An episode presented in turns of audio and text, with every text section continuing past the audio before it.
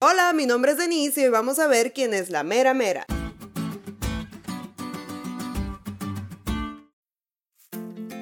Si alguien es un fiasco en la cocina, esa definitivamente soy yo. Aún con todo me gusta aventurarme de vez en cuando. Pero como soy muy maleta y esta frase la usamos para decir que alguien es muy malo en algo, pues me gusta seguir las recetas al pie de la letra. Pero a veces las recetas o los tutoriales de YouTube dejan muchas lagunas y obviamente las cosas no salen como esperas.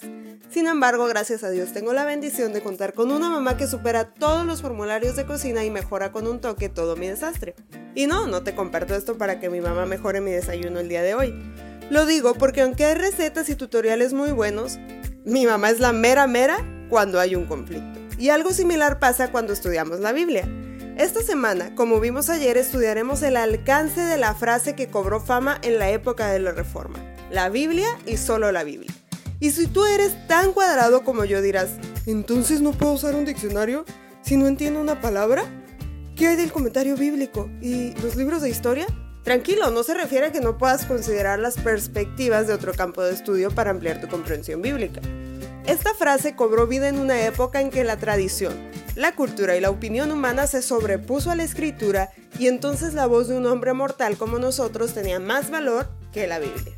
Varios reformadores, personas que incluso dieron su vida por amor a la verdad revelada en la palabra de Dios, lucharon por defender que la máxima autoridad estaba revelada en la Biblia y solo la Biblia.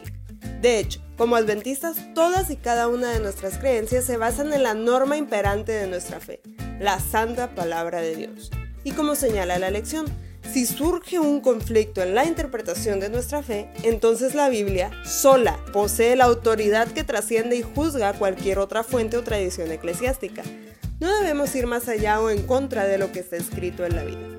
Por más inteligentes, sofisticados, sabios, estudiados que sean otros autores, si no hablan conforme a la palabra de Dios es porque no les ha amanecido. La mera mera al estudiar el carácter y la voluntad de Dios es la Biblia, y solo la Biblia.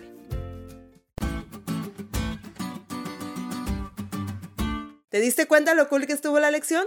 No te olvides de leerla y compartir este podcast. Es todo por hoy, pero mañana tendremos otra oportunidad de estudiar juntos.